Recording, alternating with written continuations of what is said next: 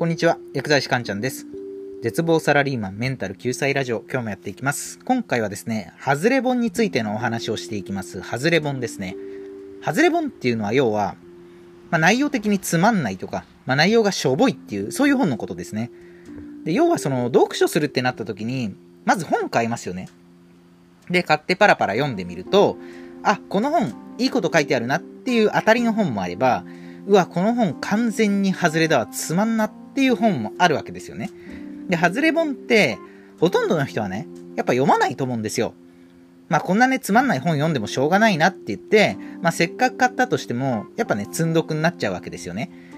まあでもね、せっかく本買ったんだから、まあたとえ外れだったとしても、何かしら学びを得たいなっていう思いの人も中にはいると思うんですよ。そこで今回は、外れ本を活かす方法というテーマでお話をしていきます。まあ、せっかく本を買ったけど、この本あんまりいい本じゃないなってなった時に、まあ、その本をね、どういう風に活かせばいいかっていうところをね、ポイントに、今日のお話参考にしてみてください。ということで、今日のテーマの結論で、外れ本を活かす方法、それはですね、批判をしながら読むです。批判をしながら読む。つまり、いや、このページのここの論理って、これこれこういう理由でおかしいよね。それだったらこっちの考えの方が正しいんじゃない？みたいに批判をしながら本を読むっていうことです。で、なんでこの批判をしながら読むっていう方法がいいかっていうとですね、自分のロジック整理になるからなんですよ。ロジック整理になる。つまり、何かを批判するときって、自分の中でしっかりとロジックを組み立てていないと、本来いい批判ってできないんですよ。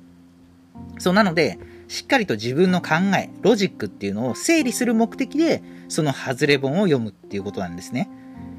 で、よく批判っていうと、マイナスのイメージを持つ人多いんですけど、批判って別にディスることとは違いますからね。ディスるは批判じゃなくて、それ非難ですからね。そう、批判っていうのは、いいところ、悪いところをしっかり見分けて、まあ、評価、判定をすることです。なので、ちゃんとしたロジックのもと、根拠に基づいて自分の意見をぶつける。これが批判なんですね。そう、ただね、単純に悪口を言うことが批判なわけではないんですよ。例えばじゃあ、政治経済の本を買ったとしますよね。政治経済の本。で、あるページに、じゃあ、このままでは国の借金が膨らみ続けて、日本は財政破綻してしまうみたいな内容が書かれていたとしますよね。このままでは国の借金が膨らみ続けて、日本は財政破綻してしまう。みたいな本、内容が書かれていたとして、で、そこで批判をするわけですよ。いやいや、国の借金って言うけど、その借金って、じゃあ誰が誰から借りてるの？もし仮に、じゃあ国債を国の借金と表現しているのであれば、日本の国債って全部自国通貨建てだから、じゃあ日銀が全部その国債を買い取っちゃえば、事実上国の借金ってゼロになるよね。それだったら別に財政破綻なんかしないじゃん。じゃあこの内容言ってること嘘じゃん。みたいになるわけですよ。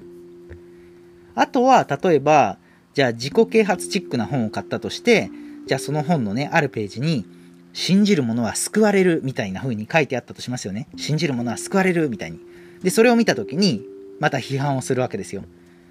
信じる者は救われるが正しいとするなら、じゃあ救われてない人は信じてないっていうことになるよね。じゃあ、例えばじゃあ大学受験の時に、絶対に自分はこの大学に受かってやるんだって言って、本当に自分を信じて受験をした人でも、中には結果的に落ちてしまう人もいるわけですよね。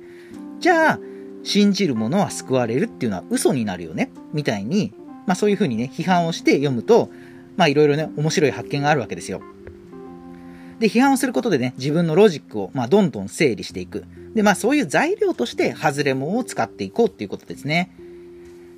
で、ここまで、まあ、ハズレ本はね、批判しながら読むことで活かせるよと、まあ、散々お話をしてきたんですけど、まあ、ここでね、元も子もないことを言ってしまうとですね、本当につまんない本って、やっぱり読まないのが一番いいんですよ。そう、読まないのが一番いい。いやいや、結局読まないんかいってなると思うんですけど、まあ、これ本当で、その、つまり、どうしても外れ本を活かしたいのであれば、批判しながら読むのがいいよっていうお話で、まあ、外れ本を活かすっていうことは最優先ではないんですよ。そう、やっぱり最優先は何かっていうと、両本、両書にたくさん触れることなんですよね。